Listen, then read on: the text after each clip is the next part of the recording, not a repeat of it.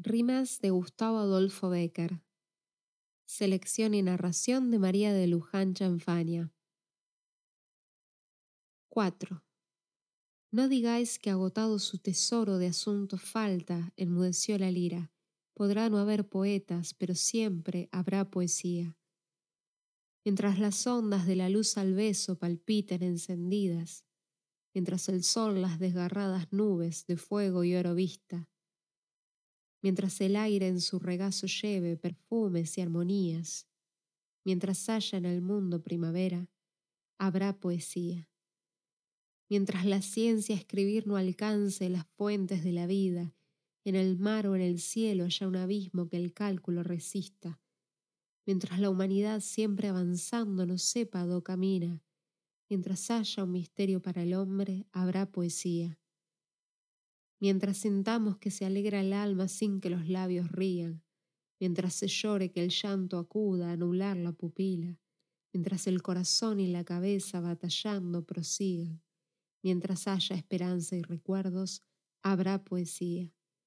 Mientras haya unos ojos que reflejen los ojos que lo miran, mientras responda el labio suspirando al labio que suspira, mientras sentirse puedan en un beso dos almas confundidas, Mientras exista una mujer hermosa, habrá poesía. 10. Los invisibles átomos del aire en derredor palpitan y se inflaman, el cielo se deshace en rayos de oro, la tierra se estremece alborozada, oigo flotando en olas de armonía, rumor de besos y batir de alas, mis párpados se cierran. ¿Qué sucede? Es el amor que pasa. 11. Yo soy ardiente, yo soy morena, yo soy el símbolo de la pasión, de ansia de goces mi alma está llena. A mí me buscas. No es a ti, no. Mis frentes pálidas, mis trenzas de oro, puedo brindarte dichas sin fin. Yo de ternura guardo un tesoro. ¿A mí me llamas? No, no es a ti. Yo soy un sueño, un imposible, vano fantasma de niebla y luz, soy incorpórea, soy intangible, no puedo amarte.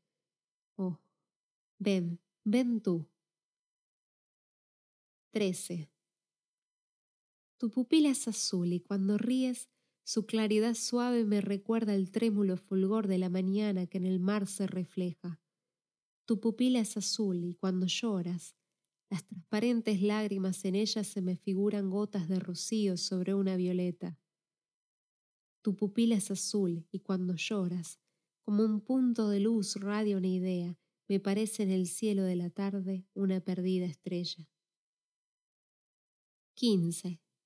Senda flotante de leve bruma, rizada cinta de blanca espuma, rumor sonoro de arpa de oro, beso de laura, onda de luz, eso eres tú.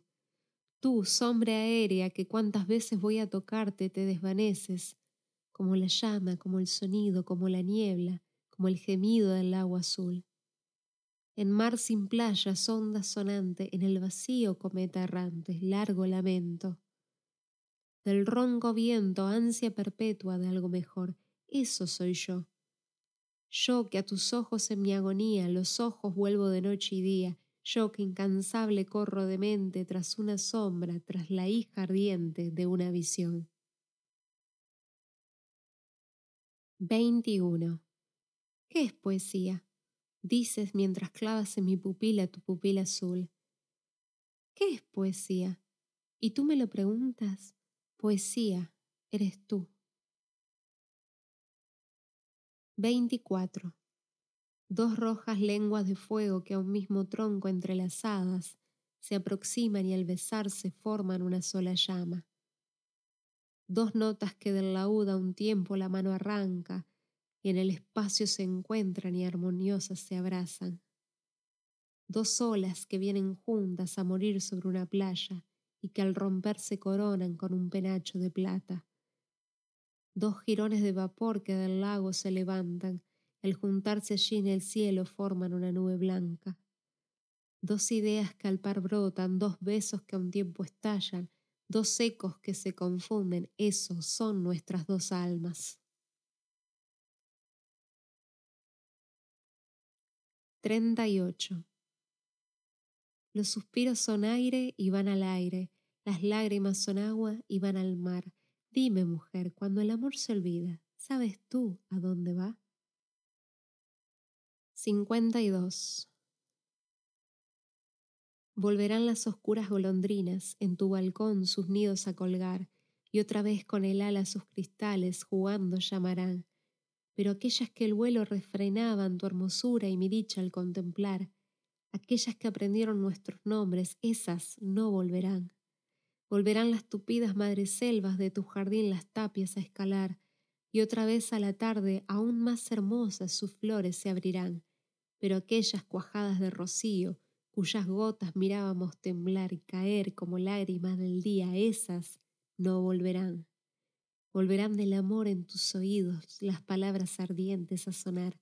Tu corazón de su profundo sueño tal vez despertará, pero mudo y absorto y de rodillas, como se adora a Dios ante su altar, como yo te he querido, desengáñate, así no te querrán. 69. Al brillar un relámpago nacemos y aún dura su fulgor cuando morimos. Tan corto es el vivir. La gloria y el amor tras que corremos, sombras de un sueño son que perseguimos. Despertar es morir. 77. Es un sueño la vida, pero un sueño febril que dura un punto. Cuando de él se despierta se ve que todo es vanidad y humo. Ojalá fuera un sueño muy largo, muy profundo, un sueño que durara hasta la muerte. Yo soñaría con mi amor y el tuyo. 78. Podrá anularse el sol eternamente, podrá secarse en un instante el mar, podrá romperse el eje de la tierra como un débil cristal, todo sucederá. Podrá la muerte cubrirme con su fúnebre crespón, pero jamás en mí podrá apagarse la llama de tu amor. 97.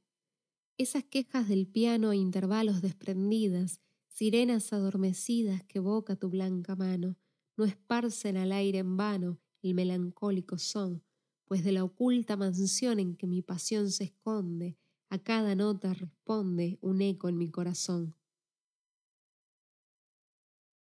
98. Nave que surca los mares y que empuja el vendaval y que acaricia la espuma de los hombres es la vida, su puerto, la eternidad. Rimas de Gustavo Adolfo Becker. Selección y narración de María de Luján Chanfania.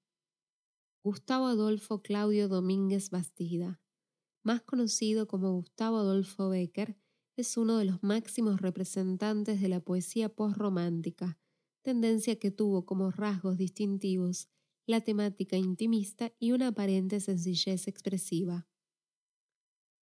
Nació en 1836 en Sevilla y falleció en Madrid en 1870.